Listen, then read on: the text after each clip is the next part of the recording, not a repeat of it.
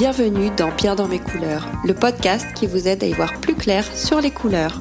La couleur influe sur notre humeur, parfois stimulante, d'autres fois apaisante. Elle est vecteur d'émotions. Et c'est avec Sophie Mouton-Brice, consultante et experte en couleurs, que nous allons en savoir plus sur les pouvoirs incroyables de la couleur sur notre bien-être.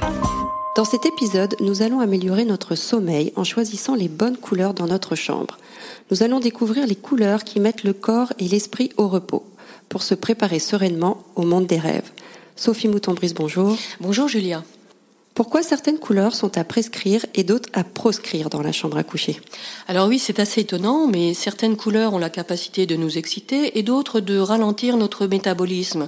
Il y a d'un côté les couleurs très vives et très chaudes, comme le rouge et le jaune par exemple, hein, mais aussi le blanc, euh, qui excitent euh, notre métabolisme, qui remonte un peu la pression artérielle, qui augmente les, les battements cardiaques et qui nous rendent alertes en réalité, qui nous gardent en éveil.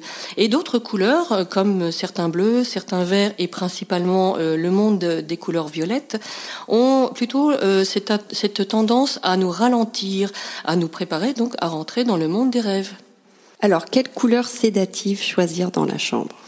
Alors principalement euh, la catégorie des bleus sombres et les plus froids, comme les bleus marines, des outre-mer, euh, certains verts aussi, comme les verts émeraude. Plus vous allez vers la teinte euh, foncée de, de, chaque couleur, et plus vous préparez à calmer le métabolisme. Mais alors la couleur qui est vraiment championne, championne pour nous préparer au sommeil, c'est le violet. Je parle du vrai violet, le violet cardinal, celui qui est presque proche du bleu marine ou du noir. Et celui-là, il a vraiment pas son pareil pour nous calmer. C'est une couleur qui nous fait rentrer dans le monde des rêves euh, très rapidement, parce qu'en fait, ce qui importe, c'est la demi-heure qui précède le sommeil. Hein. Euh, J'ai eu un stagiaire, parce que moi je forme des professionnels de la déco, qui me disait mais ça sert à quoi d'avoir euh, la bonne couleur dans la chambre, puisqu'on en dehors, euh, il fait nuit. Évidemment, ça, c'est une très bonne question, mine de rien. Ce qui se passe, c'est la demi-heure qui précède le sommeil. C'est comme quand vous consultez vos mails, euh, votre téléphone, votre tablette juste avant le sommeil, vous percevez un maximum de lumière bleue et donc vous avez du mal à trouver le sommeil. Et si vous avez une pièce qui est de la bonne couleur, en l'occurrence un violet très sombre, euh, très euh, très magnétique, eh bien vous allez rentrer dans le sommeil rapidement parce que cette couleur a une n'a pas son pareil pour calmer le corps, pour baisser la pression artérielle, abaisser les battements cardiaques, mais aussi euh, atténuer euh, notre excitation et nous mettre à ce qu'on appelle en ondes alpha. Les ondes alpha du cerveau, ce sont celles qui préparent à la méditation, qui nous font rentrer tout naturellement dans le sommeil. Alors concrètement, comment introduire la couleur dans sa chambre?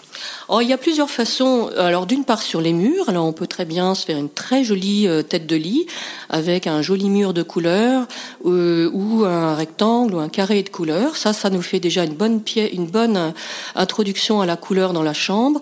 On peut aussi jouer sur les textiles. Alors ça peut être les rideaux, ça peut être évidemment le linge de lit. Ça c'est très important. Et puis on peut faire des rappels, des camailleux, par exemple une tête de lit en violet et puis un linge de lit dans les mauves, parmes, etc. Ça, ça peut marcher aussi. Alors si par exemple je suis fan du rouge, dans quelle proportion puis-je utiliser une couleur stimulante dans la chambre? Alors euh, fan du rouge, euh, les couleurs stimulantes c'est évidemment le rouge, les rouges vifs, hein, je parle des rouges, des teintes très vives, ça peut être le jaune vif aussi, parce que ça c'est une couleur très stimulante mentalement, et le rouge est un stimulant physique. Alors on va pas s'interdire le rouge, d'autant plus que le rouge apporte de l'intimité, de la sensualité euh, et de la chaleur, énormément de chaleur dans une pièce, donc évidemment faut pas se l'interdire. Mais par contre, si on veut l'utiliser euh, dans la chambre, euh, on va peut-être le prendre, euh, si on veut l'utiliser dans ces couleurs, dans ces tons très vifs comme le rouge dragon, le vermillon à tendance orangée, on va peut-être le réserver à certains détails. Par exemple, ça peut être des motifs du rideau, du linge de lit, un luminaire, un coussin.